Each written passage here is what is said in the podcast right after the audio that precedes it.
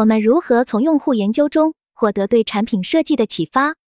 参与冷云时尚一群群友，时间二零二二年十二月十六日，庄主参与者 l i r a 上海副一群副群主 Anya 上海商品 Lizzy 杭州 IPD 基建数字化 c o i z i n i 杭州学生杜维科长沙编辑 Sam 深圳元宇宙博弈武汉运营常子源深圳运营 Randy 东莞轻奢。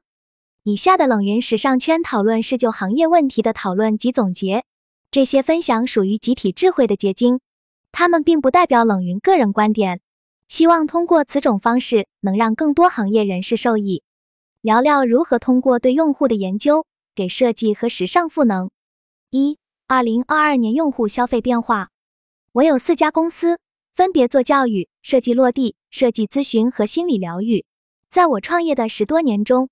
我们公司总计做了几百个项目，积累了很多经验，涉足了一个人从需求、行为、潜意识、理意识等方方面面，所以我们对用户有较强的敏感度。我们发现用户的使用习惯是老板们经常会忽视的痛点，而用户使用习惯在线下和线上有所不同。大家可以对比下图。线上购物刚开始的几年，很多人对其嗤之以鼻，不敢信任线上卖家。这个问题在当时特别普遍。五年前，我遇到过几个老板都想从线下转线上，结果他们赔得一塌糊涂。这里面一个很重要的问题就是认知负荷，可以网搜该理论的说明。所以我在做集创堂时很注重一句话：形式应于认知。百分之八十的消费者对线上的产品都有严重认知负荷。这是二零一八年我们给支付宝做的麦当劳刷脸支付界面。我们发现，用户支付完出现识别成功文字时，竟有近一半的用户没理解自己是否支付成功。通过这个一级产品的案例，我发现中国真实用户的认知能力较低。如果你的客户是高知群体，可以让文案水平高一点；如果你的客户属于大众群体，其实有很多文案他们看不懂。比如现在取机票的时候，自助取票机的打印登机牌改成了不打登机牌。改了一个字，就有很多人看不懂了。关于线上，一定要了解的一个词就是认知负荷。你对认知负荷的理解程度，能让你避开很多坑。我见过很多老板对此不敏感，最后赔了很多钱。二、如何玩转线下？我现在经常给互联网行业的人讲如何做线下，他们喜欢叫服务设计。在二零一八年。我在阿里巴巴给一百个左右商务端地负责人谈未来的线下如何玩。这几年我发现很多项目都在沿着当时谈的路径改变。现在往后看十年，这个过程依然会继续。我们线下做的太差的根本问题在于中国的用户不够好玩。从未来规划来看，线下的流程设计、服务设计会被商家大力发展。这里有两个原因：其一是需要转移劳动力，其二线下可以释放用户的情绪。我们再通过几个案例来谈谈线下。大家去过盒马鲜生吗？我发现盒马鲜生有很多没喝过的饮料卖的特别贵。他们通过数据研究了用户特点，比如可乐和农夫山泉在用户购物标签里是便宜的，他们关注价格。像比卡丘联名的汽水、二锅头味道的汽水，用户购物标签是尝鲜，他们并不关注价格。所以我们在线下的服务。缺乏好的用户研究能力和用数据的方式洞察用户价值的工具。盒马先生敢卖新奇的昂贵饮料，是因为他们了解用户模型和数据，他们才敢这么设计。所以，我可以总结下：做线上的人要特别关注下认知负荷，做线下的人则要特别关注用户是谁及对消费者的情绪调动。二、如何更好的洞察用户价值？洞察用户价值是一个比较大的话题。我认为第一点是我们放下自己傲气，你自己真的不是用户，也不懂用户。我认识很多品牌的营销、产品创始人都觉得自己特懂用户。我认为我们应该放下身段，好好实践，不断试错，最后你才会明白一句真理：你不是用户。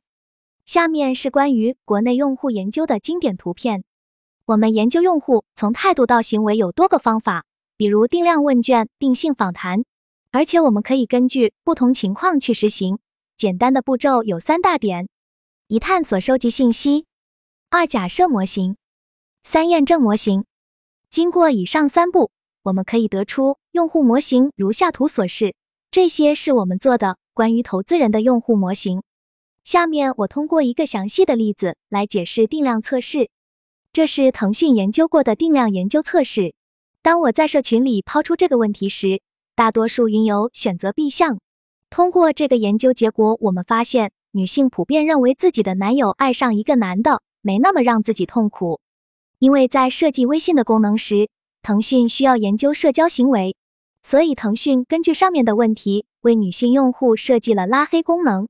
我们应该知道，微信里删除和拉黑的结果不同，不是一个操作。这是因为女性用户的心思更加细腻。通过拉黑用户，可以让生气的用户有一个缓冲冷静的空间。用户心态平静后，可以解除拉黑操作。但对大部分男性用户而言，他们认为两种操作没什么区别。我们还可以通过列举一些词条去捕捉类似情绪，再根据用户的分类找到用户习惯背后的原因。比如，大家知道女生购买手机时最看重的是手机的外观吗？这背后的原因与遗传知识相关。在《男人来自金星，女人来自火星》一书中提到，男人以前负责打猎，所以要直接解决问题。对男人来说，在今天选择手机、汽车时，他们更关注性能。而女人经常负责联络邻居感情，比如当家里没菜了，女人会去问邻居借。所以女性特别善于分享情感，而不太关心产品性能。三、一些用户研究故事和案例。我们以前针对女性的特点设计了一款彩虹色的很萌的手机，然后我们就拿着手机外壳去找女大学生做调研，最后我们根据结论发现女大学生并不喜欢，普遍觉得幼稚。然后我们使用相同的调研方法调研女高中生群体，得到的结果更糟糕。最后我们研究了女高中生的衣着习惯，发现与我们所想的完全不同。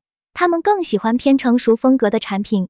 女人的基因决定了她们在自己要成熟的时候喜欢青春活力的东西，在她们幼稚的时候喜欢成熟的东西。女性永远都在补自己基因的短板。而我们通过用户研究得到的真相，可以帮助我们更好的了解用户，修改产品。关于洞察用户，我们做品牌和时尚的人需要多积累一些知识，才可以避免被甲方控制。去年华为的大会邀请我去给他们上课，我去讲了无感带来的影响，效果很成功。我认为在研究用户方面，我们经历了从成长期到成熟期，以后的中国卖家会更有话语权。所以，营销要和服务结合去做。关于个人作品如何更好迎合市场问题，我们可以研究下好莱坞电影逻辑：一、行为上接近用户；二、了解用户真实的场景；三、模型用户的感知觉；四、具备洞察用户的知识。在当前这个时代，大家爱看的东西往往和经济社会节奏、科技、年轻人、富人的形态有关。比如，由于最近几年，年轻人喜欢暗黑风的东西，好莱坞也上映了很多暗黑风题材的作品。我直接给大家几个我个人认为值得关注的关键词：一、压力和释放；二、科技和情感。我认为个人艺术作品则更需要了解自己，洞察自我。这是最近我用 AIGC 根据我八字画的作品。我个人也比较看好 AIGC 的商业潜力。感兴趣的云友。也可以根据这一趋势去延伸思考。